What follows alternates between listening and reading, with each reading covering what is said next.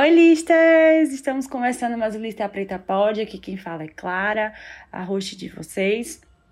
E esse episódio de hoje é muito especial. Primeiro, por ser uma parceria. Hoje a gente está aqui com o projeto Magalu pela Vida das Mulheres, enfrentamento à violência de gênero para mulheres cis e trans, que é desenvolvido pelo GAPA Bahia e conta com o apoio do programa Magalu Mulheres e é executado junto com o grupo de mulheres Ginga, um grupo de mulheres feministas aqui do subúrbio de Salvador.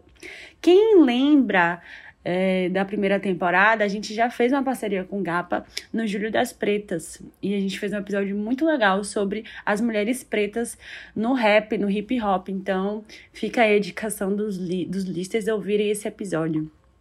E hoje a gente vai falar sobre um assunto que vai para além do mundo da cultura pop, como a gente tinha avisado. Esse ano a gente vai conversar sobre várias outras temáticas.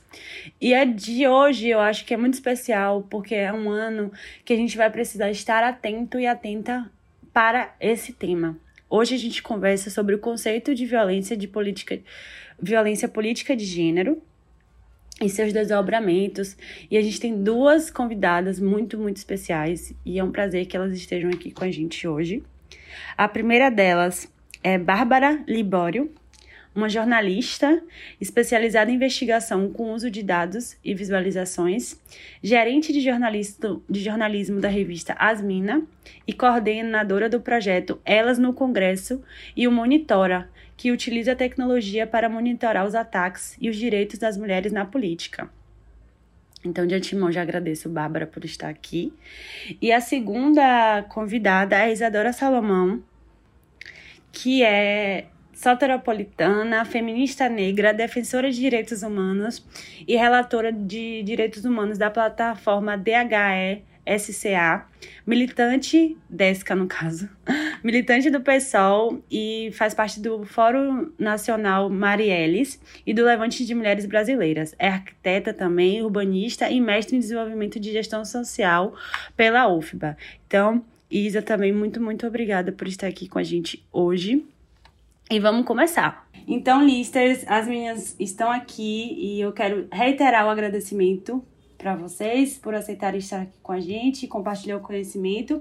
E eu já começo com a pergunta, que é uma pergunta genérica, mas também eu acho que é ideal para a gente começar a entender um pouco desse assunto. Se você nunca ouviu o que é violência política de gênero, uma pessoa que nunca ouviu sobre esse conceito, então vou perguntar: o que é a violência política de gênero?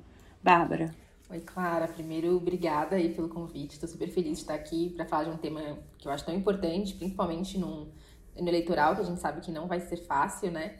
É, eu gosto de pensar assim, né? Ou, sei lá, de, de tentar definir aí violência política de gênero, quando a gente para para pensar nisso, como todo tipo de ato que impede é, a mulher de exercer os seus direitos políticos, né? E aí, então, para mim, nisso entram vários atos, né? A gente está falando desde a mulher né, que muitas vezes é impedida de votar, é impedida de se candidatar por algum motivo, né, até mesmo de repente pelo seu cônjuge, pelo companheiro. A gente está falando da mulher que se candidata, mas não recebe também recursos políticos para viabilizar essa candidatura, né? E a gente está falando também da mulher que depois de eleita também não consegue exercer o seu mandato, né, livremente, então, é, e de maneira livre e segura. Então, acho que são vários atos aí que de alguma maneira tentam impedir que a mulher ocupe esses espaços políticos, né, principalmente. Certo. Isa, o que, que você podia conceituar? Oi, gente. Oi, Clara, Bárbara. Muito feliz de estar aqui com vocês né, nesse papo que eu acho que é muito importante para o momento político também que a gente está vivendo, né? Falar sobre violência política de gênero, a gente pensar nisso e elaborar sobre isso, acho que é muito importante, assim. E quando você pergunta sobre um conceito de violência política de gênero, eu penso muito em como é que os conceitos são construídos, né? Assim, é, quando a gente fala de violência política de gênero, a gente fala de é, poder, né? Acho que essencialmente a gente fala de poder e a gente fala de um tipo de violência que tem a ver com os impactos do racismo estrutural e do patriarcado na nossa vida e na nossa sociedade, assim. Então, para além do que a gente já tem em relação às violências que perpassam sobre a vida das mulheres, e a gente sabe que o grau de violência contra as mulheres também não é algo homogeneizado, né? tem mulheres que efetivamente estão mais sujeitas a tipos de violência que, para mim, não são necessariamente aquelas violências que a gente enxerga é, na cartilhazinha o que é, que é violência, o que, que significa isso em relação ao debate de gênero. Mas, assim, a falta de política, de acesso a direito básico, é, a violência misógina, a lógica é, de crescimento de uma cultura feminicida, o superencarceramento, brutalidade policial e tudo mais e a violência política, todas elas são consequências de uma sociedade que coloca as mulheres, o povo negro e é, parte da nossa sociedade num lugar de, de subjugo. E eu acho que esse é o debate que, que precisa perpassar o debate inicial sobre conceito de violência política, sabe? Assim, eu acho que. É, e aí que decorre nisso tudo que, que Bárbara falou muito, muito brilhantemente, assim. Acho que é isso, é, é, esse impedimento da gente exercer enquanto mulheres, enquanto mulheres negras, LGBTs, o, o que quer que seja, os nossos direitos políticos e a necessidade de manutenção dos espaços de poder e decisão nesse, é, nesse, nessa configuração que a gente tem, né? Que é rica, macho, é, heteronormativa, cis e tudo mais. Acho que é um pouco Branca. isso. Então, branca e tudo mais. Então, esse ano a gente consegue perceber, para além do que vocês falaram, a, a importância da gente estar abordando esse tema aqui, porque esse ano é um ano eleitoral, né? É um ano de decisão. Então, vocês podem é, falar um pouco mais sobre quão, quão importante vocês consideram é, esse momento que a gente vai viver, né? 2022. A gente sabe que nosso país está numa situação política de declínio, né? Declínio da humanidade, declínio dos direitos humanos, declínio de qualquer nível de é, política de cuidado, de proteção da própria da população.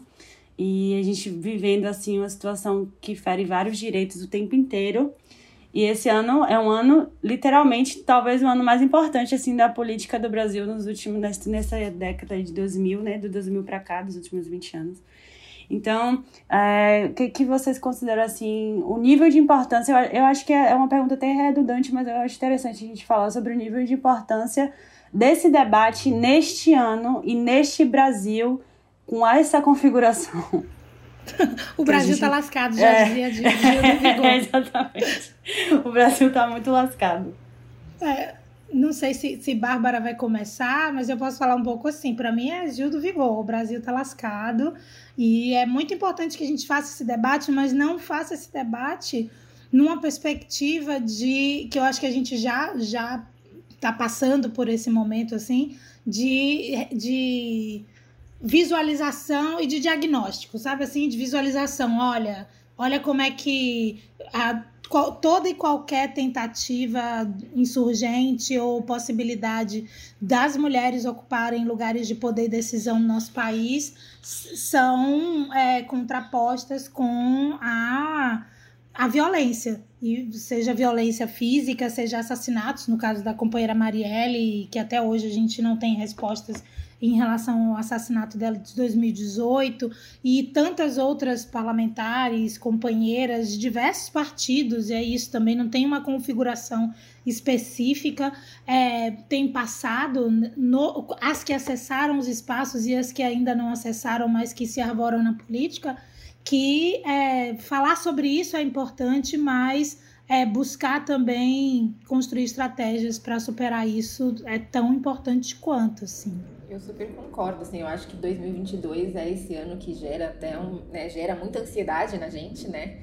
É, acho que 2018 gerou muita ansiedade, mas 2022 depois, né, de tudo que a gente tem vivido nesses últimos, nesses últimos anos, essa última legislatura, né, tantos é, retrocessos ou ataques, né, ou tentativas de retrocesso, né, e a gente tendo que, enfim, lutar bravamente para impedir é um ano de muita ansiedade e, e, acho que é um ano, né, justamente muito importante para a gente falar sobre quem é que vai ocupar esses espaços, né?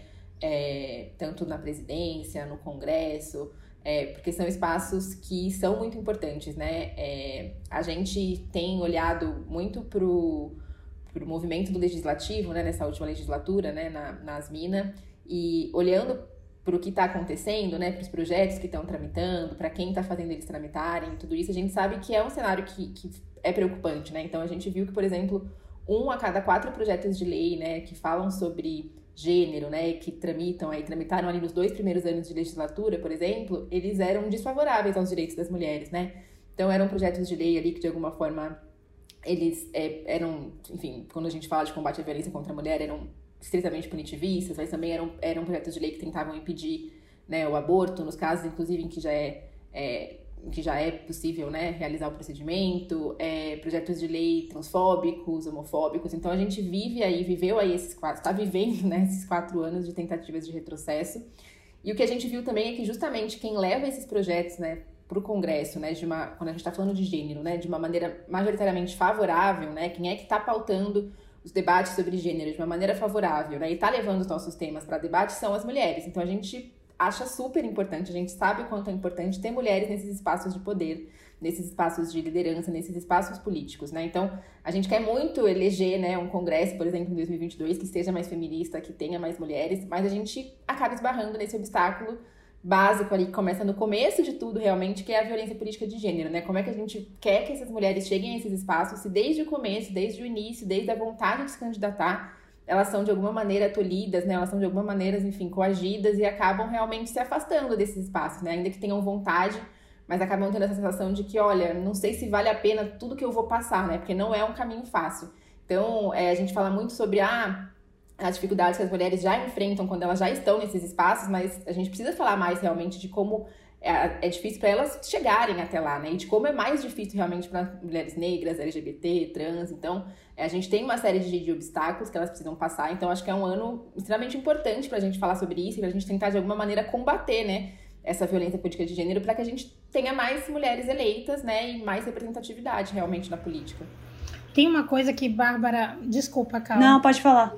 Tem uma coisa que Bárbara fala que eu acho que é super importante, assim, também, porque é, tem a ver com a configuração das mulheres que acessam os espaços de poder e decisão, é, que são mulheres que acessam esses espaços para é, colocar a pauta feminista e fazer com que a gente consiga fazer com que essa representatividade seja a representatividade cheia, né?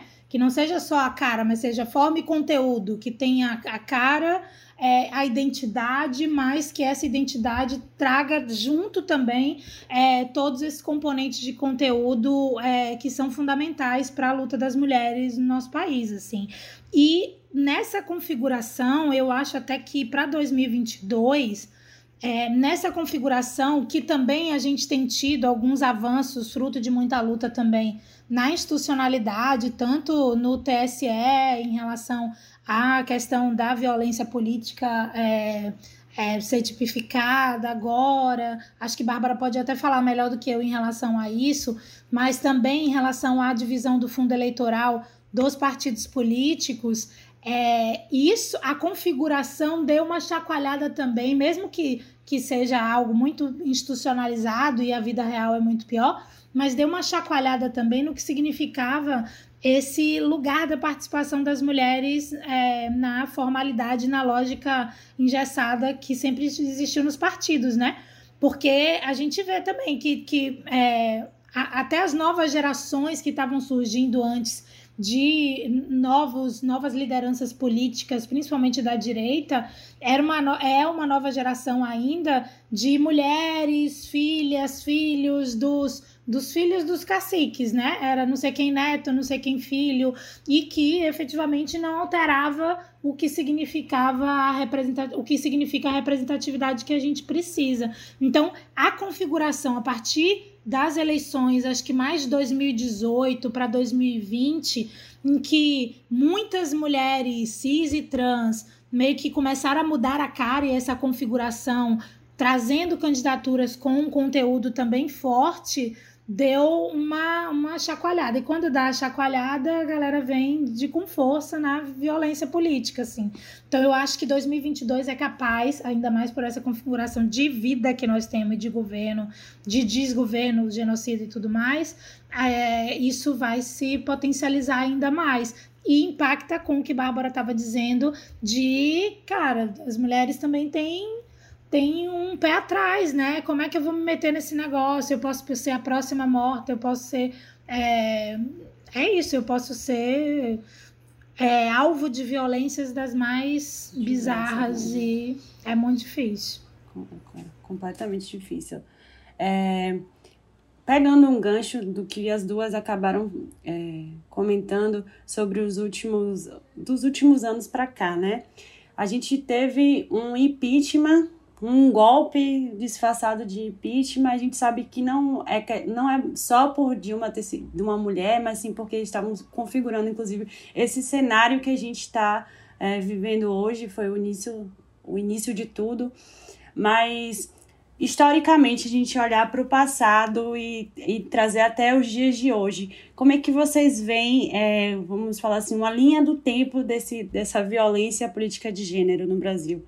Vocês conseguem falar um pouco sobre isso pra gente? Olha, vou começar um pouco e depois a Isa fala também, mas eu acho que a gente nunca pode, né, é, perder aí de vista que a violência política, né, como todas as outras violências de gênero, né, ela vem como a Isa falou antes também, dessa questão estrutural, patriarcal, né? Então a mulher nunca teve acesso né, a esses espaços políticos, né? A gente está falando de pouco tempo de direito ao voto. Né? Exato. Né? A gente está falando de que a gente não participava da vida política, né? Uma coisa que foi meio que tirada da gente, né? A gente, né? É, é aquela história de que a gente não é uma menininha ali no, na infância e de repente fala eu quero ser presidente do Brasil, né? Ou eu quero ser uma deputada, né? Não eram aspirações pra gente, assim, pareciam possíveis há pouco, há, há pouco tempo, né? E quando a gente, a gente ainda fala de uma participação política no Brasil, que é de feminina, né, de mulheres, que ainda é muito pequena, né? A gente ainda está muito lá embaixo no ranking de participação de mulheres, né? Então, é, ainda parece uma, uma coisa muito distante e a gente está falando, então, como você mesmo disse, Clara, de quando a gente pensa em exemplos, né, então, de mulheres que chegaram até lá, então a gente teve, né, quando a Dilma foi eleita, aquela sensação de que, bom, estamos vendo uma mulher na presidência do Brasil, né?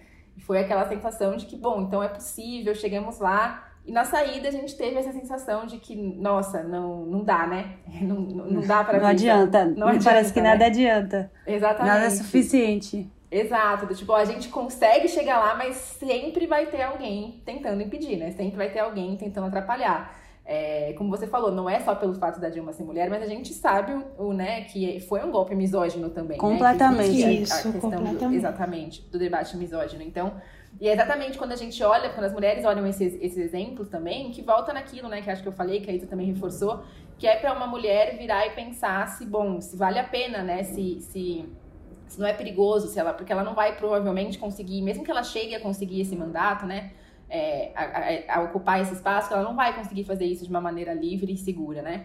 Mas eu acho que historicamente também tem uma questão que é que toda como aconteceu, né, no geral, com diversos tipos de violência, hoje a violência política de gênero ela também tem uma dinâmica que é um pouco diferente, porque ela também tem, por exemplo, uma dinâmica online, uhum. né? Então a gente não pode esquecer que, por exemplo, as últimas eleições, né, inclusive a eleição municipal, né, que as, as municipais que a gente teve em 2020, no cenário pandêmico, foram eleições que se deram principalmente ali, né, campanhas que se deram principalmente virtualmente, né, nas redes sociais. E em que as mulheres ficaram expostas a muitos, muitos, muitos ataques virtuais, porque a internet é um meio que propicia isso, né? Então a gente tem toda a questão de ataques que são orquestrados, isso. de contas que são fakes ou que são bots, em que você não consegue saber quem está falando com você, ataques orquestrados que a gente diz que são realmente, né, de você Imagina você como mulher, por exemplo, então você entra no seu Twitter, né, no seu Facebook, no seu Instagram e tem ali, sei lá, 100 mil comentários é, te ofendendo, te atacando. É, a gente falou muito sobre isso em 2020, como ser candidata não pode ser uma experiência violenta para as mulheres. E ela é, e nas redes sociais, muito, né? E a gente tem uma série de problemas para combater essa coisa nas redes sociais, né? Acho que ainda pode super falar da experiência dela, inclusive, mas eu acho que tem essa questão, né? Quando a gente fala assim da violência política de gênero, acho que a gente tem um componente que tem se sido reforçada nesses últimos anos por diversas dinâmicas, né? inclusive pela própria pandemia, que é a violência política que acontece virtualmente, para a qual a gente ainda tem muito, a gente tem poucas soluções e poucas respostas, né? Exato. É, tem, tem uma coisa sobre isso do histórico, Cal, que eu acho que é muito importante também e que vai no sentido do que Bárbara estava dizendo, que é, tem a ver com, com, também com essa cultura machista, mas que também está colocada de maneiras diferenciadas para é, mulheres é, brancas, mulheres negras, mulheres cis, mulheres trans, é, tudo isso. Porque, por exemplo, em relação ao direito ao voto no Brasil, você pegar só esse elemento, né, o direito ao voto no Brasil, 1932, só que era para as mulheres casadas e que sabiam ler, assim. Uhum. Efetivamente, se a gente for pegar, e aí você, é, é, a gente pegando a parte também de onde o direito, né, e de uhum. onde as leis também colaboram para essa cultura. É, a, a, até pouco até 1988, né, que todas as pessoas podiam votar no Brasil, que era quando é, analfabetos e analfabetos puderam começar a votar, assim. Então, é, de fato, a gente tem uma história no Brasil também que é, e olhe que até pouco tempo, até, até início do século XX, parece brincadeira, né? Mas até início do século XX ainda existiam legislações, e a gente vê ainda hoje também em relação a várias questões é, que ainda são colocadas, é, tipo excludente, excludente de licitude, todas as coisas uhum. que colocam o povo negro ainda nesse lugar, para além da vida material e real, das desigualdades, mas até pouco tempo.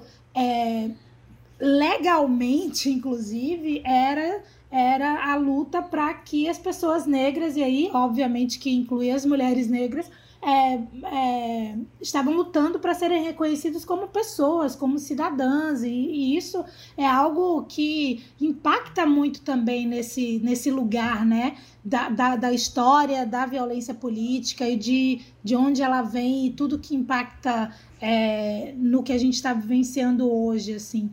Então, a gente tem muito passivo para conseguir é, desconstruir essa lógica, mas a gente tem um avanço muito grande nos últimos anos. Acho que na última década os avanços foram bem, bem expressivos no nosso país por conta também da luta do movimento negro, do movimento das mulheres, das mulheres negras, movimento feminista é, na América Latina e no Brasil, que fizeram com que a gente também é, entendesse esses espaços, né? entendesse a disputa do poder institucional como necessários também para a gente conseguir avançar em relação a essas questões. Acho que isso é importante. Estava procurando aqui um, um, uns dados sobre essa questão das leis uhum. mas não consegui encontrar. Mas eu acho que é bom a gente dar uma chacoalhada nisso também. É. Eu tenho até um dado aqui que a gente pode usar no próximo bloco, que é sobre mulher, número de mulheres eleitas em 2018 cresce 52,6% em relação a 2014. Mas aí a gente, no próximo bloco, a gente pode falar sobre esses dados. É, voltando aqui, vocês. Eu acho que Bárbara que falou sobre como a, a, foi violento as eleições de 2020 nas redes sociais, porque foi um ano que a gente estava mais dentro de casa e as pessoas usaram da rede social para fazer suas campanhas, no geral. Eu vi até que as Minas fez um um compilado de dados, né? Acompanhou até a candidatura das, prefe... das prefeitas aqui de Salvador. Mas a pergunta que eu ia fazer é: a política é um jogo, né? acaba sendo um jogo. Vocês é, acreditam que essa violência de gênero na política também não é orquestrada, não, não, não é organizada, porque a gente vê que no cenário que a gente se encontra não tem jogo limpo, né? As, as pessoas realmente vão é, fake news, é, todo tipo de barbaridade que essa política, do jeito que a gente está falando, e eu vou falar assim, da direita, no caso a extrema direita no Brasil, está articulada, é para pegar todas as coisas mais baixas e, e com o mínimo de moral e ética e jogar na mesa. Vocês acham que essa política de violência de gênero nas últimas eleições também não foi um movimento orquestrado, já que a gente viu a fake news ser um movimento orquestrado pela extrema-direita? Porque é uma pergunta opinativa, não, a gente não precisa de dados para é só uma questão de opinião. Porque eu vejo como um, um movimento orquestrado, não acho que seja inocente usar contra as mulheres, é, os termos que atingem as mulheres e contra os homens, até as fake news, fake news atingirem, por exemplo, a carreira política, as mentiras serem direcionadas à política e não a, a, ao corpo, à aparência e, e, tudo mais. É, eu acho, assim, Clara, que no geral, né, quando a gente tá falando de ter mulheres nesses espaços, assim, é, ele, ter mulheres nesses espaços sempre vai interessar mais a nós mulheres, né? Isso. E, e tem uma questão que é, eu sempre, enfim, converso muito com, com, outras, com especialistas, enfim, e, e a Hannah Maruti, que é uma cientista política, me falou uma vez, uma coisa que é muito óbvia, mas que na hora, assim, me deu um clique, né? Quando a gente tava falando, a gente tava falando sobre legislativo, né? Mas ela falou, Bárbara, a gente tem um número fechado de cadeiras né? Então, para alguém entrar, alguém tem que sair. É óbvio, é claro. Então, nunca vai interessar, né? Para quem vai ter que sair e deixar o espaço para essas cadeiras, que essas mulheres cheguem a esses espaços. Isso. E quando a gente está falando assim, por exemplo, eu acabo falando muito do legislativo, porque acaba que é o, o, o lugar ali político que eu acabo olhando mais, mas assim, a gente pensar que no Senado, até o ano passado, a gente não tinha uma bancada feminina, né, institucionalmente ali, que tinha um, um, um, espaço, por exemplo, no Colégio de Líderes, que é um colégio super importante, que né, vai ali junto com as lideranças, enfim, das, das casas legislativas, determinar que projeto vai à votação, que projeto não vai. Se você não tem ali né, uma representatividade de mulheres, né, que vão ali advogar para que os nossos projetos de lei, né, os que são do nosso interesse, eles sejam votados, eles vão, enfim, né, possam ir à tramitação, é, não é do interesse dos homens que elas estejam lá, né? É do nosso interesse, né? Então eu acho que todo jogo de violência política de gênero, que é um jogo de afastar as mulheres dos espaços de poder, ele claramente ele é um jogo também, né? isso. né? Justamente por isso, né? Porque se a gente não estiver nesses espaços, a gente não vai pautar os temas de gênero, a gente não vai pautar é, LGBT, temas LGBT, a gente não vai pautar uma série de temas que transpassam, né, a experiência, enfim, né, de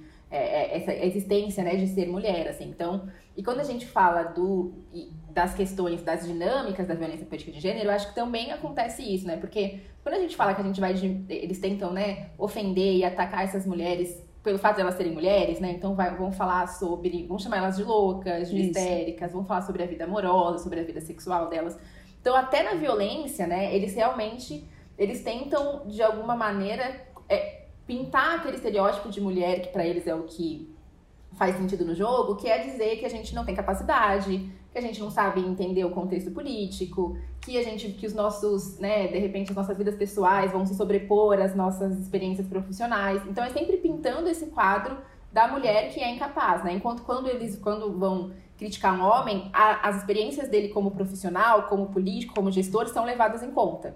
A das mulheres não, a das mulheres é a vida pessoal, é se ela é feia, bonita, gorda, magra, mãe, mulher, esposa, com quem ela é casada. Então parece que a gente, até nesse, nessa dinâmica da violência, de alguma maneira, nossa experiência política, nossa experiência profissional, nossa capacidade intelectual, ela é, é como se ela não existisse, né? Então acho que tem é, é, todas essas questões assim envolvidas aí nesse jogo.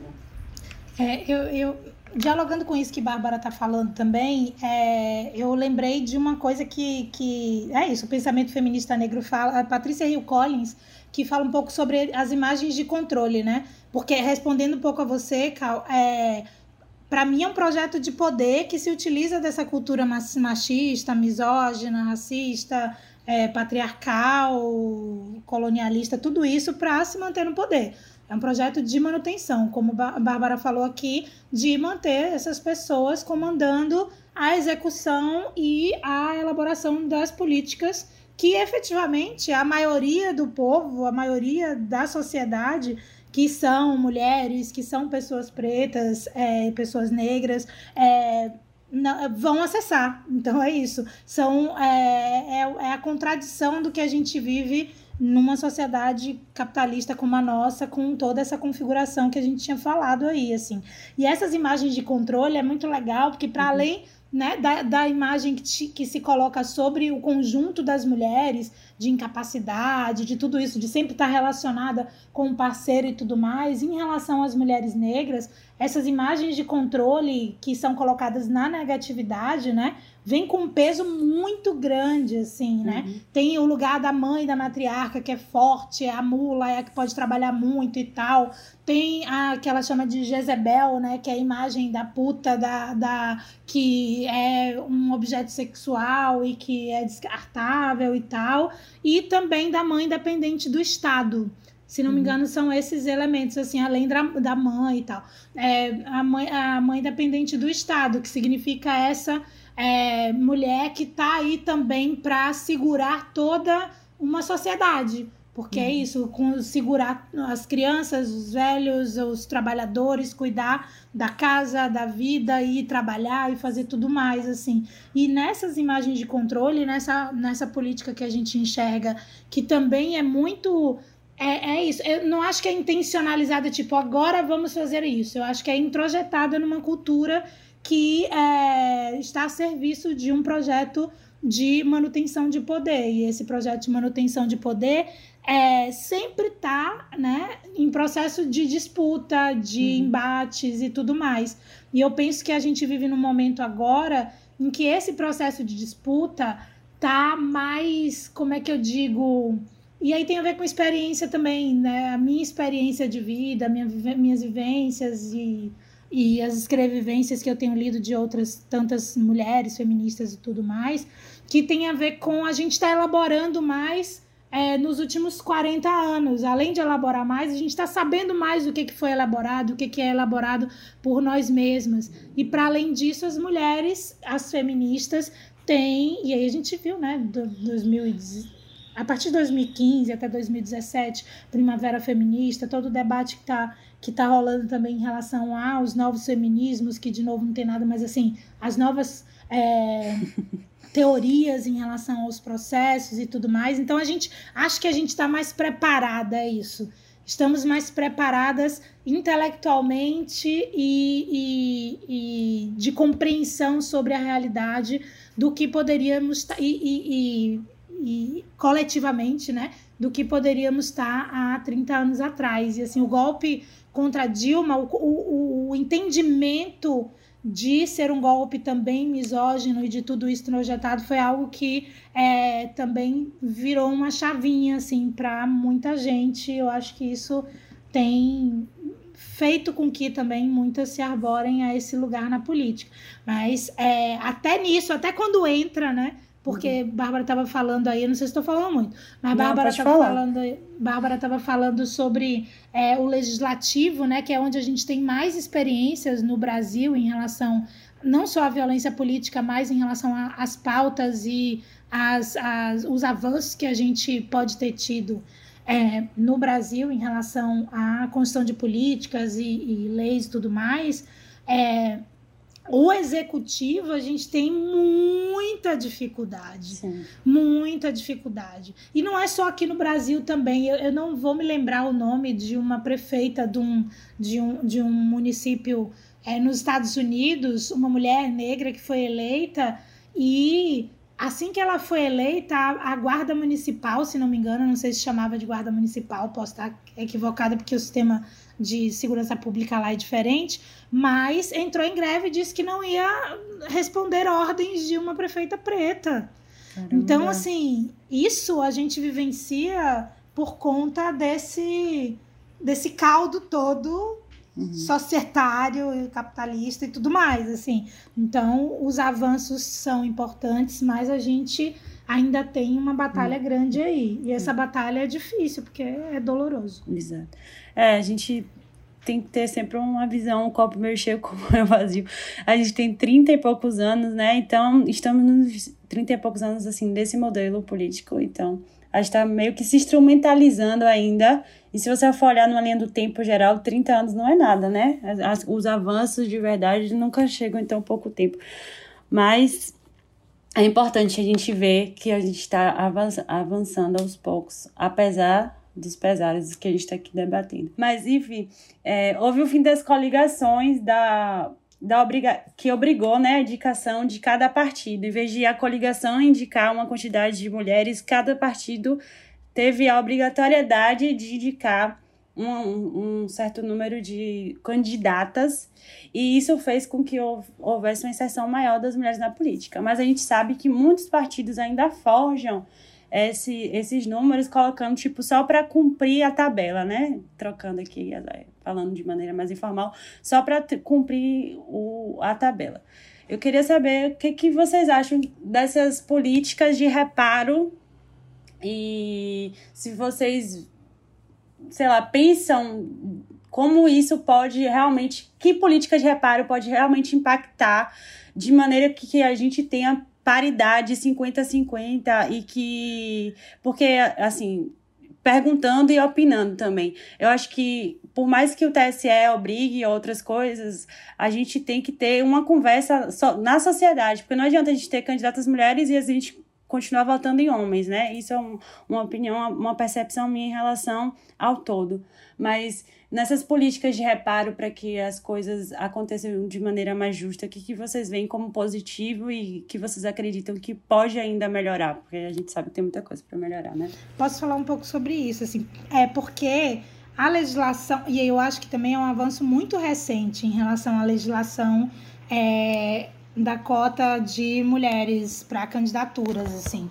E além de ser recente, os partidos políticos e a estrutura né, de, de, de eleições e do jogo político no nosso país é, também são reflexo da sociedade, né? Então, como são também as formas de se manter o poder e esse projeto de manutenção de poder é, que a gente já tinha falado, também se apresenta dentro, internamente nos partidos, se apresenta em relação ao processo eleitoral e tudo mais, assim.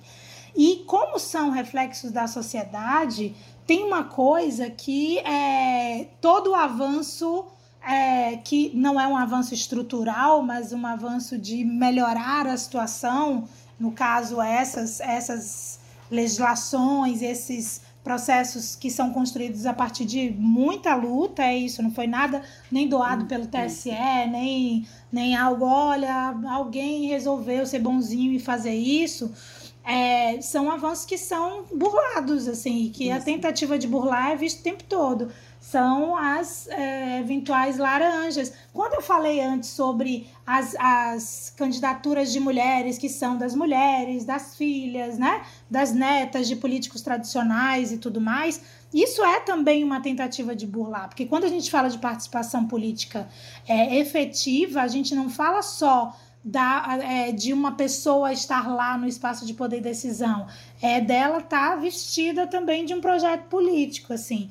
E quando a gente pensa em mulheres vestidas de um projeto político que seja feminista, ou que nem necessariamente seja feminista, mas que esteja a serviço de uma política que foi construída para essa candidatura, é, é diferente do que muitas vezes acontece, né? De a mulher de não sei quemzinho, do pastor X, é candidata e tudo mais, e ganha, né? Porque é isso, pega também o legado e o, a, o capital político dos machos nesse lugar, assim, porque ela também é, é meio que é, é uma espécie de tokenização, né? Ela vira meio que uma, uma marionete ou algo assim. Apesar disso ser importante também, né? Porque você reconhece outras mulheres nesse espaço e tudo mais.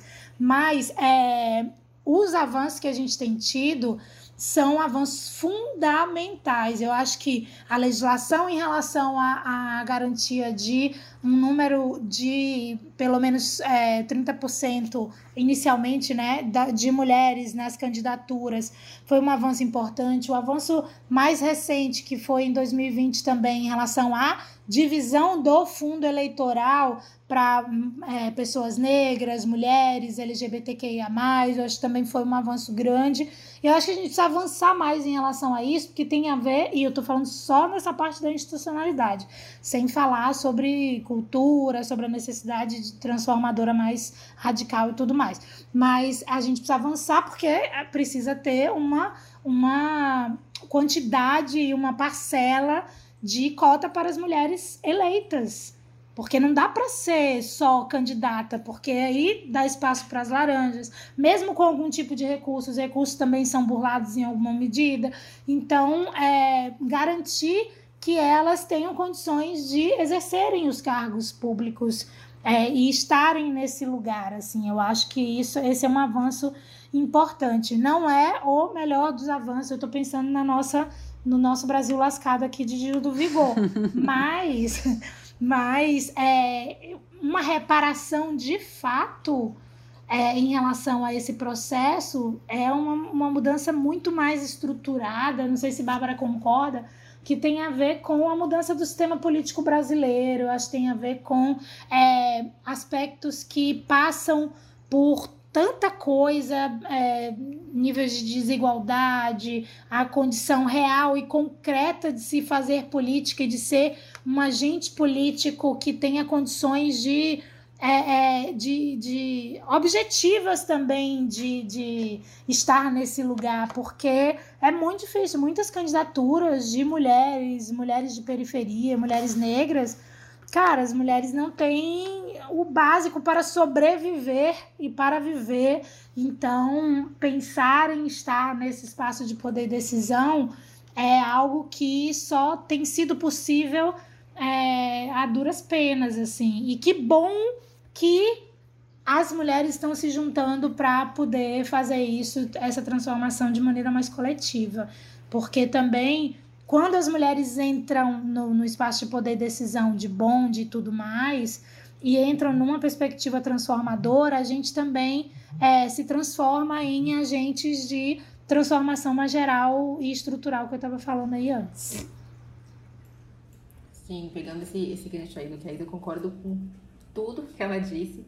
E eu acho que, é, inclusive, né, acho que esse é um ponto muito importante, que é o, o, o que a gente gostaria, né, era que tivesse uma reserva de cadeiras, né, realmente, que fosse paritária, né, e não só a questão das candidaturas, porque a gente sabe que, historicamente, essa cota de gênero, né, que foi um, um avanço, né, muito importante, ele, ela é constantemente aí burlada, assim, né, de diferentes maneiras.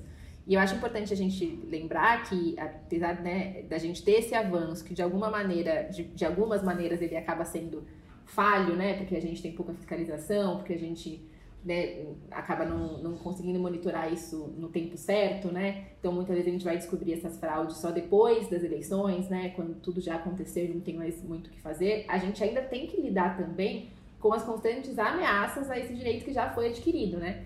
Então a gente teve no ano passado ali um uma, uma proposta de reforma política que continha várias propostas que colocavam essa, essa dinâmica em perigo, né? Então a gente tinha desde o distritão, que a gente sabia que seria super é, negativo né, para as candidaturas de, de mulheres, de mulheres negras, LGBT, até uma, uma proposta que a gente tem até agora tramitando no Congresso, que tenta, de alguma maneira, anistiar né, realmente os partidos que não cumpram as cotas, então, né, de candidatura, né, de 30% de mulheres e de repasses de econômicos, né, então, dos fundos, né, para recursos para candidatura.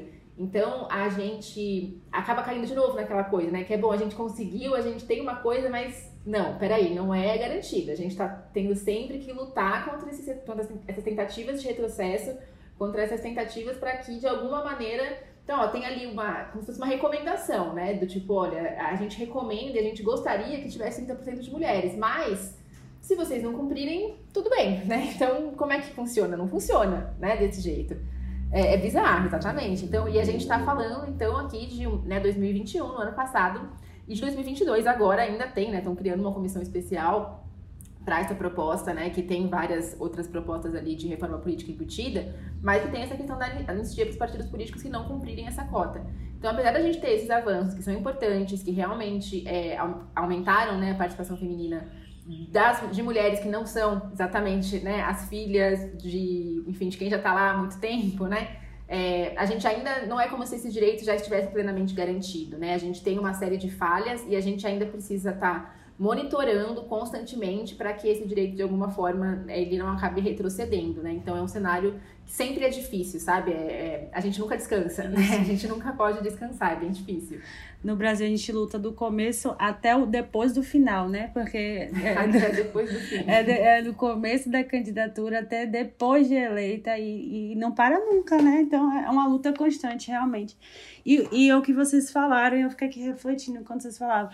Isso é pouquíssimo atrativo para para as mulheres, né? Porque a gente sabe, o mundo já é muito desafiador, o mundo da política que você sabe que é completamente desafiador e é um, é um desafio assim de vários níveis, porque você tem que trabalhar, tem que dar uma resposta às pessoas que confiaram em você e você tá ali sujeito a um, inúmeras violências o tempo inteiro e tendo que lutar para mostrar que é, a sua candidatura vale a pena, e, enfim, é complicado. A gente tem que refletir muito sobre os caminhos que a gente quer tomar em relação a isso. E para além de todas as dificuldades, a gente ainda encontra é, mais um obstáculo para as candidaturas LGBT. E acho que Bárbara tem alguns dados que as meninas coletaram para poder compartilhar com a gente. Eu acho interessante a gente falar sobre isso também.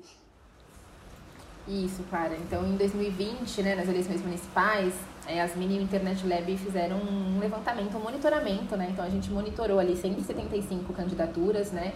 É, a prefeituras, também vereadoras e vereadores ali, né? A grande parte ali, então, né? A maior parte realmente de mulheres, para a gente monitorou como essa, o que estavam falando para essas candidatas nas redes sociais, né?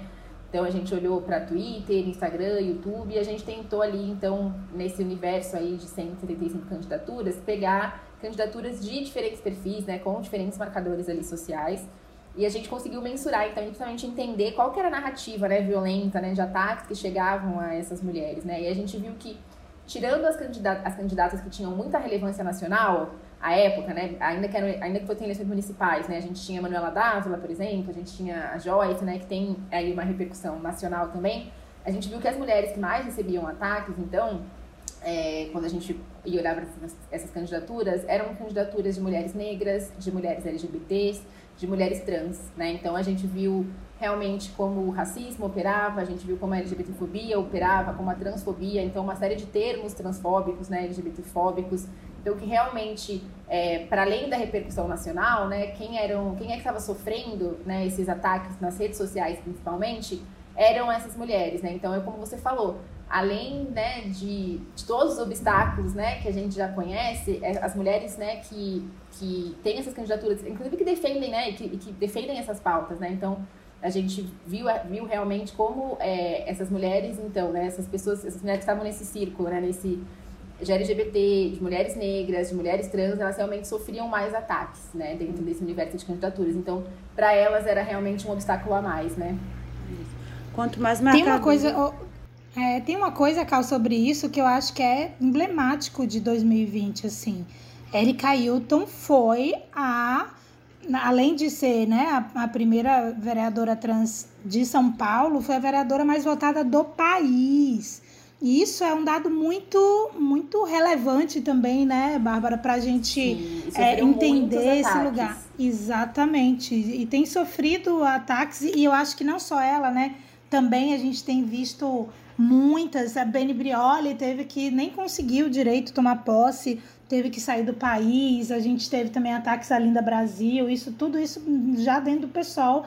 Mas tantas outras companheiras. É, que foram eleitas e tudo mais estão aí nesse, nesse lugar de violência política batendo com força. É, quanto mais marcadores, mais violência é, as mulheres estão acometidas, né? Uma mulher branca, se for, se for uma mulher preta, se for uma mulher preta trans, se for uma mulher preta trans gorda, aí você vai colocando mais violências que a pessoa vai ficar acometida. Outra estratégia que a gente percebeu nas últimas eleições foram as candidaturas coletivas, né? E eu acho que é uma menção rosa aqui no podcast, porque é uma maneira, eu acho que é uma maneira e uma estratégia de enfrentamento, né, a tudo isso que a gente está conversando, quanto é, mais juntas, quanto mais unidas é, a gente for para a política, acho que melhor, fica mais fácil de enfrentar. Não vai ser, não vai diminuir a violência, né? Mas você compartilha também a dor e a delícia daquele momento. Eu acho que é, uma, é só uma menção honrosa. Se vocês tiverem algo a comentar também, acho interessante. É, eu acho muito importante a gente. É porque não dá para fazer desse podcast também um debate sobre candidaturas coletivas. Mas, assim, as estratégias criadas pelas mulheres e, e, mulheres negras, porque as candidaturas coletivas né, vieram também nesse boom é, a partir de algumas candidaturas, inclusive é, do partido que eu faço parte. É, isso, e, de, e com várias configurações, né? Tem vários tipos de isso. candidaturas coletivas.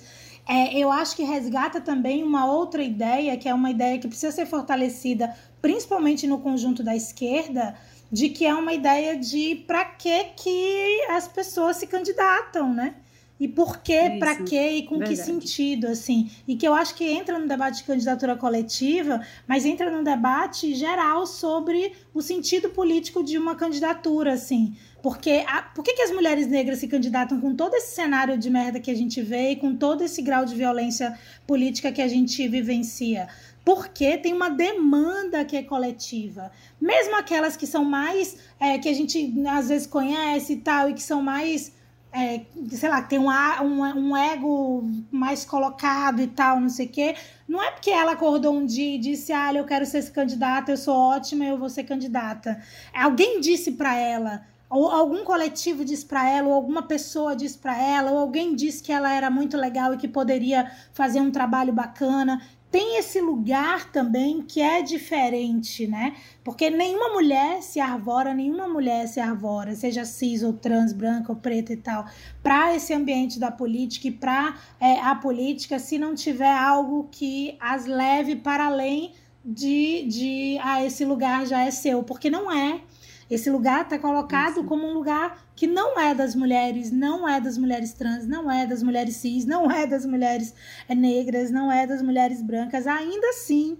E isso é muito gritante também, porque isso muda também uma lógica de entendimento de para que se candidatar e também muda o entendimento do, do, próprio processo de construção das mandatas e nas mandatas coletivas, eu acho que a gente também está num processo de, de configuração, de entendimento, é, além da luta que precisa né, para poder regulamentar e tudo mais. Eu não sei se Bárbara tem algum dado em relação a alguma lei que está sendo mais é, é, tá sendo colocada em relação à regulamentação das mandatas coletivas. Acho que teve algum avanço no, nos últimos meses, se não me engano mas de é, fazer com que esses espaços de poder decisão sejam espaços de é, atender demandas que são coletivas, para além de alguém achar que entrar na política é um emprego e preciso ficar rico ou preciso, é, sei lá, ter muitos seguidores no Instagram. Assim. que é uma lógica bem de homem branco, né? Tipo, vou entrar aqui para ganhar dinheiro, para fazer tudo por fora, mas enfim. É, acho interessante a gente ter falado sobre, porque é um movimento bem surpreendente, pelo menos eu não tinha, eu não, não sabia nem que existia essa possibilidade, até ver na prática e acho muito, muito, muito movimento muito esperto, inteligente. Por fim, a gente vai entrando no último bloco aqui do nosso, do nosso papo, da nossa conversa, e esse último, é, último bloco é pra gente, mais assim, um, por exemplo, pra Isa, de um relato mesmo de como foi esse movimento para você de se candidatar e como foi você viver na prática, basicamente, o que a gente está conversando aqui. E depois para a Bárbara, eu queria que ela trouxesse um pouco do que as Minas é, analisaram nas últimas eleições em um contexto geral. Se quiser trazer agora os dados, pode ficar à vontade. E também é, os dados que vocês estão analisando para essa próxima eleição, tipo, numericamente. E é isso. Ai, Jesus, quantas coisas. Depois você lembra o resto, porque eu não me lembro mais da, do primeiro. Mas, assim, é, em relação à experiência, isso é, é, tem a ver com o que eu estava falando antes. Sim, assim. sim. Por exemplo, a lógica de construção de qualquer candidatura, né, de mulheres e de mulheres negras, precisa ser coletiva de alguma maneira. É isso. Não precisa ser um, um, uma candidatura coletiva no, nos, nos moldes, né? Que, que essas novas configurações têm, trazidos, ma, têm trazido, mas ela precisa ser coletiva. E, e, isso tem a ver também com um grau de, de entendimento de alguém. Pô, eu milito desde os 16, 17 anos, então não faz sentido ser diferente, assim. E para quem milita há muito tempo, é mais difícil, eu acho. Não sei se eu estou falando só sobre a minha experiência, mas é mais difícil também a gente se encontrar nesse lugar. Porque eu, por exemplo, eu tenho um histórico antes dentro do PT e agora no PSOL de que eu era muito a pessoa que escrevia os textos dos caras que iam falar, entendeu? Então eu nunca achei que era o meu lugar de falar e tudo mais. Eu escrevia, eu corrigia os textos é, nas reuniões, muito ativa e tal, mas nesse lugar da visibilidade eu nunca achei que poderia estar assim. E eu acho que isso tem a ver com todas as coisas que a gente falou antes. E até hoje é um negócio complicado na minha cabeça. Mas eu acho que o assassinato de Mari, de Marielle, foi um negócio que girou a chave na cabeça de um monte de gente de muitas companheiras, assim. E foi um negócio muito, muito sistêmico também, né? Foi um negócio muito geralzão de que meio que a gente falou, epa, peraí, peraí, peraí, tem alguma coisa aí que nós precisamos fazer. E, e essa alguma coisa também é assumir o nosso lugar de protagonismo na política, assim, que já era um lugar é extremamente necessário, porque sem é, as, as lideranças organizativas, as lideranças de base, não existia espaço para esses machos estarem ocupando os lugares de poder e decisão, mas de, epa, peraí, nós não somos coadjuvantes do processo, nós somos protagonistas do processo. E é, eu acho que isso foi um pouco é, também que nos, nos impeliu a esse processo. Em 2017, foi. Antes de tudo isso, é, na organização política que eu fazia parte, a gente já estava discutindo também é, candidaturas, possíveis candidaturas. E o debate era muito sobre programa. É isso, o programa que nós queremos apresentar em 2018 é um programa que é interseccionalizado, que entende a desigualdade não como uma massa homogênea né, colocada sobre os ombros do, do povo, trabalhador, mas é um processo é, sistêmico, racionalizado, imbricado com um monte de coisa, e que a gente precisava apresentar um programa, e apresentando um programa, a gente pensou em perfis, e pensando em perfis, chegou no nome. E que no caso era um, o meu nome. Só que aí deu, deu a questão, né? Porque Marielle morreu e foi muito pesado, assim, porque eu falei, eu não, não tô afim, não, não quero, não, não quero morrer, não tô afim. E várias situações também que não dá para falar no podcast, senão vai demorar muito, de, de minha mãe encontrar a gente na rua e ela dizer você não vai ser candidata porque a pessoa disse que era próxima a Marielle. E não só eu passei por isso, um monte de gente passou por isso. Um monte de mulheres passaram por isso e ainda passam. Então, é, é, muito, é muito violento, pesado e é muito doloroso também internamente no partido, assim. Porque, ah, nunca foi testada, ninguém sabe quantos votos vai ter, como é que é e tal.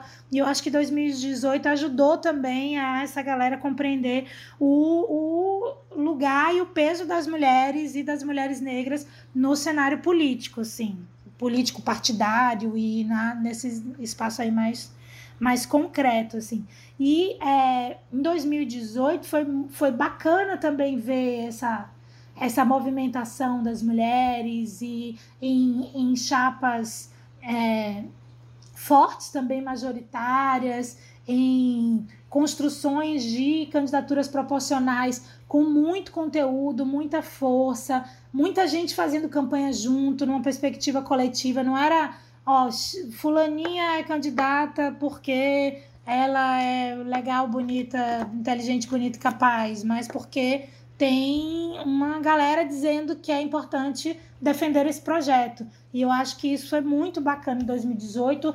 Teve muitas coisas é, boas em relação ao processo, inclusive em relação a muitas candidatas que ninguém dava nada, nem o partido, nem para fora, nem a direita. Então, o grau de violência política é, era já existia, já era grande por conta do, né, de março de 2018, mas é, teve muito peso do ele não, teve muito peso do vira-voto. As mulheres estavam unidas também para defender o Brasil, assim, eu acho que isso foi, foi muito bacana. E aí, eu tô falando demais, eu nem cheguei em 2020, mas 2020 foi um, um problema. Fica à vontade.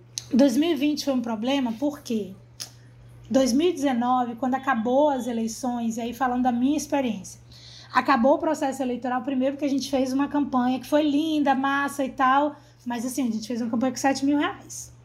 E a gente teve quase 8 mil votos, tipo, a mulher mais votada do pessoal na Bahia e tal. Arã, tomei posse de suplente, um negócio muito legal.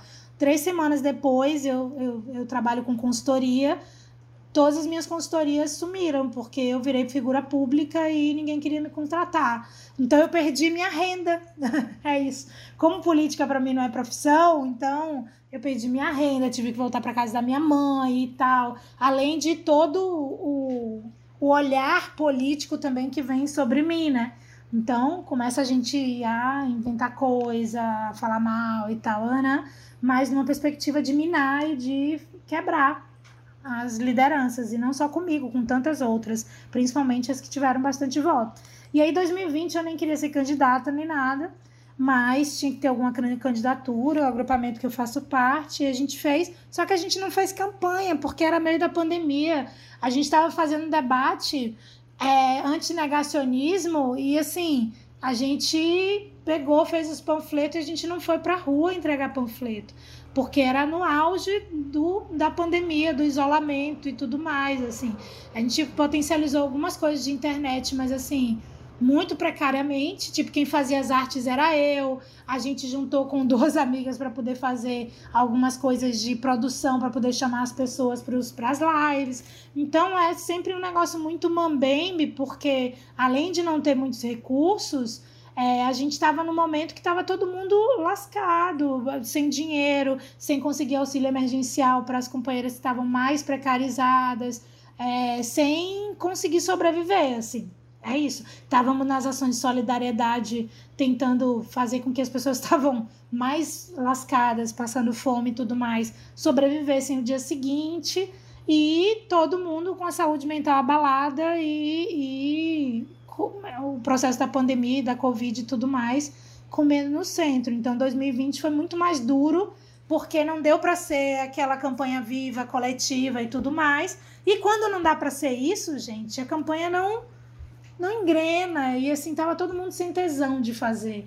E, e isso isso para mim foi um negócio muito, foi um baque muito grande assim. Acho que é um baque grande, foi para muitas companheiras também. E a violência política que vem junto com todo esse processo é muito bizarra. Tanto que eu não, nem sou candidata agora a nada em 2022. Assim. Se alguém é, é, quiser me convencer, já sabe que está perdido. Assim. Porque é isso, é muito duro, muito difícil. E a violência política está aí e as condições materiais dadas não são as melhores para as mulheres. Assim. Uhum. Essa é um pouco a minha experiência, falei para Carol. Eu acho que toda essa experiência, né, que, que a Isa contou, essa, a, a história, né, dessa jornada que não é fácil, gostosa, né, muito pelo contrário, que a Isa falou sobre é. ser mulher, né, e tentar ocupar esses espaços políticos. É, eu acho que quando a gente começou a fazer esse monitoramento, né, em 2020, nas minas, ele nasceu justamente de escutar, então, candidatas ou mulheres eleitas que falavam justamente sobre como tinha sido difícil chegar até lá e sobre como havia pouco respaldo para esse cenário de violência política de gênero, né? Então a gente não tinha legislações, a gente não tinha respostas claras institucionais, respostas das plataformas de redes sociais. Parecia que era um, um tema que todo mundo sabia que existia, mas que era isso, né? Ficava ali meio que naturalizado ou num limbo. E, as, e, e mesmo elas, elas tinham uma dificuldade porque elas diziam, olha, eu sei que acontece, mas eu não consigo mensurar isso, né? Então, e o cenário, a gente sabe, né, que uma mulher que vai reivindicar algo, falar que está, está sofrendo alguma violência, a primeira coisa que vão tentar fazer é dizer que ela está sofrendo, né? Dizer que ela está tentando se vitimizar, né? Então, ah, só por, então você não aguenta ser política, porque política é isso mesmo, então você é fraca, melhor sair desse mundo, etc. E quando a gente foi olhar, fazer esse monitoramento, a gente encontrou números, a gente encontrou dados que respaldavam, assim, esse, essa, essa, essa experiência, né? A gente sentiu que para essas mulheres, né, que com a qual a gente conversou, para elas também foi importante, porque elas falaram, viu, é isso, é, isso realmente acontece, não é um caso pontual, não é só comigo, não é só com fulana, é um cenário que acontece assim nacionalmente e que precisa ser combatido, né? Então, é, a gente olhou para esse grupo, né, de 175 candidaturas, né? É, foram foram uma, menos de uma dezena de homens, né? Então, realmente a maior parte eram de candidaturas femininas, a gente só pegou ali a, alguns homens para a gente conseguir fazer esse contraste né, narrativo. E a gente viu que esse grupo de mulheres, então, assim, elas recebiam cerca de 40 ataques por dia, assim, nas redes sociais, né? Então, eram xingamentos, eram ameaças, eram ofensas de diferentes jeitos, de diferentes maneiras. Então, imagina a experiência violenta que é isso, né? Você é uma candidata, você precisa estar presente nas redes sociais, porque você está fazendo a sua campanha por lá, principalmente no ano de pandemia. E você está se deparando com um monte de ataque em um grande número, né? Então, que torna muito mais difícil a tarefa de denunciar esses ataques. Muitas vezes são ataques que acabam continuando no ar. É... E você tem esse problema e você precisa continuar ali naquela rede social. Não dá pra você simplesmente virar e falar, então, gente, agora eu não quero mais, tá? Não vou mais fazer campanha nas redes sociais, né? Então a gente viu que essas mulheres realmente eram muito atacadas, mulheres de diferentes espectros políticos, de diferentes partidos.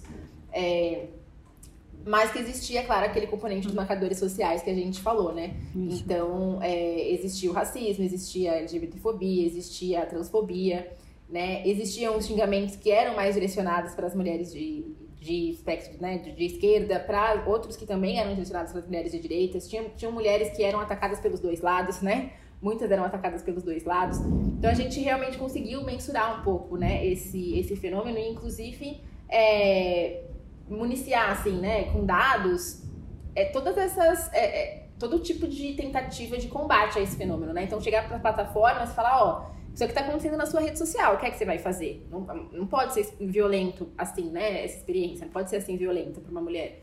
Ou chegar para os órgãos de justiça eleitoral e falar: ó, isso aqui está acontecendo, o que é que a gente vai fazer, né?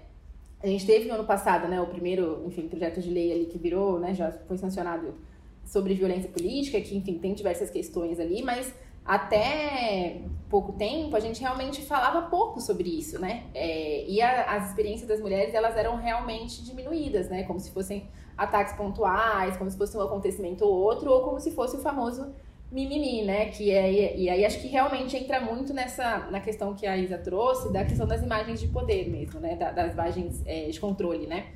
Então a gente conseguiu ver isso em 2020. A gente sabe que são táticas, né? E são técnicas que são utilizadas assim para atacar é, jornalistas também, né? Para atacar outras mulheres. E agora, em 2022, a gente quer fazer também esse monitoramento. Esse é um projeto que ele é feito em parceria com outra organização, né? Com o Internet Lab. Ele é um projeto que ele tem um custo alto, né? Porque a gente precisa fazer esse monitoramento de redes sociais, capturar essas publicações, analisar uma por uma. Então a gente ainda está buscando né, os recursos e o financiamento para isso, mas a gente quer fazer. E a gente também tem, então, né, desde 2020, olhado para o Congresso, né, é, com elas no Congresso, que é esse projeto que tenta entender ali como é que os direitos das mulheres estão sendo tratados pelo Congresso, quais são os temas que estão sendo debatidos, quando, como, por quem, né, quem são os responsáveis. A gente tem um ranking de parlamentares, né, onde a gente consegue ver ali, né, quem são os parlamentares que são os mais amigos e os mais inimigos dos direitos das mulheres, né, ou dos assuntos de gênero. A gente também quer fazer, quer atualizar esse ranking em 2022, porque a gente sabe que é, historicamente, né, apesar de estar até mudando um pouco, mas historicamente a gente tem um cenário de bastante reeleição no Congresso no Brasil. A gente acha importante que as pessoas saibam antes de reeleger alguém se essa pessoa ela é, como é que ela está tratando, né? Como é que ela atua quando, quando a gente está falando dos temas de gênero. A gente também quer fazer isso, então a gente está nesse cenário de buscar aí recursos para conseguir, enfim, colocar esses, esses projetos todos em 2022 também, com muita expectativa de que seja o ano onde a gente consiga eleger mais mulheres, né? E, mais mulheres feministas, né? Principalmente. Principalmente. Uma pergunta, Bárbara, tem um site, alguma coisa que a gente possa achar esses o rankings? Ranking tá no, o ranking tá no site elasnocongresso.com.br e o, as matérias do Monitora, né, que foi esse monitoramento que a gente fez de violência política de gênero nas redes sociais, estão todas no site das Minas também. É, no final, a gente usa aqui no final do, do lista, a gente pede que os nossos convidados divulguem exatamente os sites, as suas redes sociais, o que quiser divulgar aqui, a gente deixa esse espaço Ai, aberto. Desculpa, cortei. Não, mas tá ótimo, já antecipou, mas pode divulgar de novo.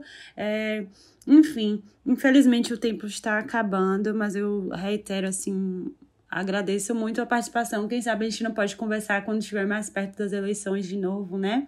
E falar do de como a gente está enxergando agora dentro do cenário mesmo, como tá as coisas. E, enfim, eu queria agradecer realmente, muito obrigada por vocês aceitarem o convite, por estarem aqui. E divulguem as redes sociais de vocês, ou a, o trabalho de vocês, o site, o que vocês quiserem divulgar agora é o espaço, agora é o momento. Oh, não, eu que agradeço, agradeço é, o convite. Eu acho que a gente precisa continuar debatendo sobre essas questões, é, acho que são fundamentais nesse momento que a gente está vivendo tão difícil, complicado, né, de crescimento é, da ultradireita, de reconfiguração da direita também, porque a gente vai ver em 2022 é, um processo em que a gente faz até o discurso de renovação no Congresso tão necessário, mas a galera também está se movimentando para que haja uma renovação peronomútil, né? Uma renovação desses quadros políticos que são quadros alinhados com um, um projeto que é um projeto de genocídio, é um projeto de venda do, do patrimônio nacional, é um projeto de contrarreformas que vão de encontro à nossa luta cotidiana por mais direitos.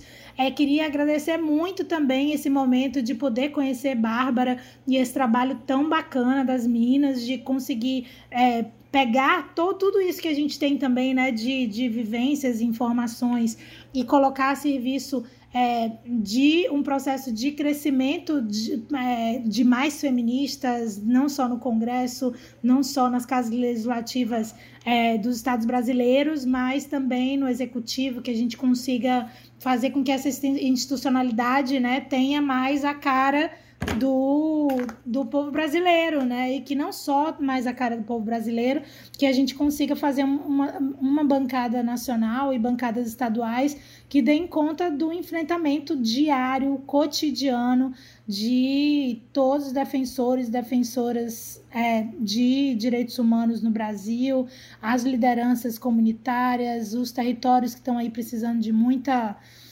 muita não só né, é, é, política pública, mas de muitas estratégias de sobrevivência, mas também de pensar é, as possibilidades de transformação, né, de pensar não só em sobreviver, mas conseguirmos viver uma, uma cidadania que seja plena e que a gente consiga transformar esse Brasil em algo melhor porque a gente tem tudo para isso, né? A gente tem um povo foda, incrível, trabalhador, aguerrido, senão não estava vivo, né? E temos uma, um, um, país também cercado de, de riquezas e de valores é, ancestrais que precisam ser reafirmados, assim. E junto disso a gente tem também uma direita que, como diz Emicida, não, é, não dá nem para ser chamada de elite, uma direita burra e que efetivamente não tem noção, é isso, não tem noção de que país vive, não tem noção é, qual, do povo que trabalha para que ele esteja esteja né, em movimento para que ele exista e acho que é isso. Acho que é mais podcasts como esses. Parabéns, Clarinha. Parabéns à galera toda do Lista Preta. E dizer que estamos aí para fazer qualquer outro debate. Muito, muito obrigada. Eu queria agradecer também o, o convite e a conversa e também a oportunidade de ter conhecido o Lista Preta, de ter conhecido você, claro, de ter conhecido a Isadora. Aprendi muito nessa conversa. Acho que sair daqui também mais motivada para tudo que a gente precisa fazer, né, nesse ano que a gente sabe que não vai ser fácil. No final do ano passado eu estava brincando que eu não sabia se eu ia desejar feliz ano novo para as pessoas, porque eu não tinha muita certeza se eu ia conseguir cumprir essa coisa de ser feliz, porque a gente está tão ansioso, tão preocupado. Mas eu acho que são essas iniciativas, são essas conversas assim que, que realmente motivam a gente. É, do lado de cá, assim, né, do lado das minas, a gente vai tentar seguir com esses projetos, né, de monitoramento, é, tanto monitorando os direitos das mulheres, né, no legislativo, é, quanto monitorando essas ameaças, esses ataques, né, e essa, esse, esse fenômeno da violência política de gênero e as diferentes dinâmicas, né, que ele acaba assumindo ali em diferentes redes, em diferentes frentes. É, como eu antecipei ali para Isa esse, esse ranking, né? O Elas no Congresso, a gente tem esse ranking de parlamentares, a gente tem uma newsletter semanal, onde a gente sempre envia tudo que está acontecendo no Congresso em relação a gênero, né? Tudo que aconteceu na semana anterior, então que projeto foi votado, que projeto foi criado. É, no site do Elas no Congresso, elasnocongresso.com.br, vocês podem ver o ranking, as reportagens e acessar a newsletter. E a gente também tem uma robô no Twitter, Twitter, arroba Elas no Congresso, que ela, essa robozinha que ela twitta sempre que um projeto de interesse das mulheres, né, ou de temas de gênero em geral, então, é sempre que ele tramita, né, então se ele foi para uma nova comissão, se ele tem um novo relator, a gente tenta deixar esse monitoramento legislativo acessível para que todo mundo consiga monitorar é, os projetos que são avanços, né, para que a gente, enfim, realmente lute para que eles avancem, mas também os que são retrocessos para a gente barrar esse retrocesso, que infelizmente é o que a gente tem que fazer a todo tempo. Os, todas essas reportagens e o relatório que a gente fez sobre violência política de gênero nas eleições de 2020 também estão no site é, da Asmina, e aí vocês podem entrar no asmina.com.br e procurar por lá. E a gente vai continuar com certeza nesse ano de eleições é, falando sobre política, falando sobre mulheres na política e tentando garantir que a gente consiga eleger aí mais mulheres, um congresso também mais feminista, para que a gente tenha né, quatro anos diferentes dos que a gente teve esse, do que a gente está tendo esses últimos, né? Mas eu queria realmente terminar agradecendo esse convite, gente. Foi muito, muito legal. Muito, muito obrigada. Ai, gente. Cal, só uma coisa que eu esqueci de, de falar um Fale. negócio. É, é, já que a gente falou também de violência política de gênero aqui, eu acho que é muito bacana. No ano passado, pelo Levante das Mulheres Brasileiras, a gente construiu é, também, não era no formato podcast, né? O formato de, de programa mesmo da Pós TV 247 vários programas com é, mulheres que também mulheres candidatas no processo inicial, mas com mulheres parlamentares é, no, do Brasil inteiro. Assim, eu fui uma das âncoras no último período, que é um programa que está dentro do, do Giro das Onze do é, da TV 247 e que foi nas quartas-feiras, é, Giro das Onze mais Minas no Poder e tá tudo no YouTube da, da TV 247. Então tem muito, muito é, em relação às experiências das parlamentares é, em relação à violência política, tem muito debate também de companheiras que estão. É, no espaço da política, mas não necessariamente como candidatas. Eu acho que é um, um lugar bacana também para a galera que ouviu esse podcast poder também se inteirar. E no mais, estamos à disposição da, é, na plataforma DESC, eu sou uma das relatoras de direitos humanos da plataforma DESC, estamos construindo uma missão agora da situação das meninas é, do sistema socioeducativo e buscando também fazer com que o debate sobre direitos humanos, numa perspectiva mais ampla, é, seja um debate também colocado nesse momento em 2022 é, em que a gente vai enfrentar essa batalha também das eleições. Acho que é isso. E aí procura a gente nas redes e tudo mais. Tudo que as meninas falaram vai estar tá linkado é, na descrição do, do nosso podcast no Spotify, no Apple Music, no Deezer e lá no Instagram e no Twitter também. Então já vai estar tá tudo linkado direitinho, é só vocês apertarem. É, então ficamos por aqui, listas. Até mais.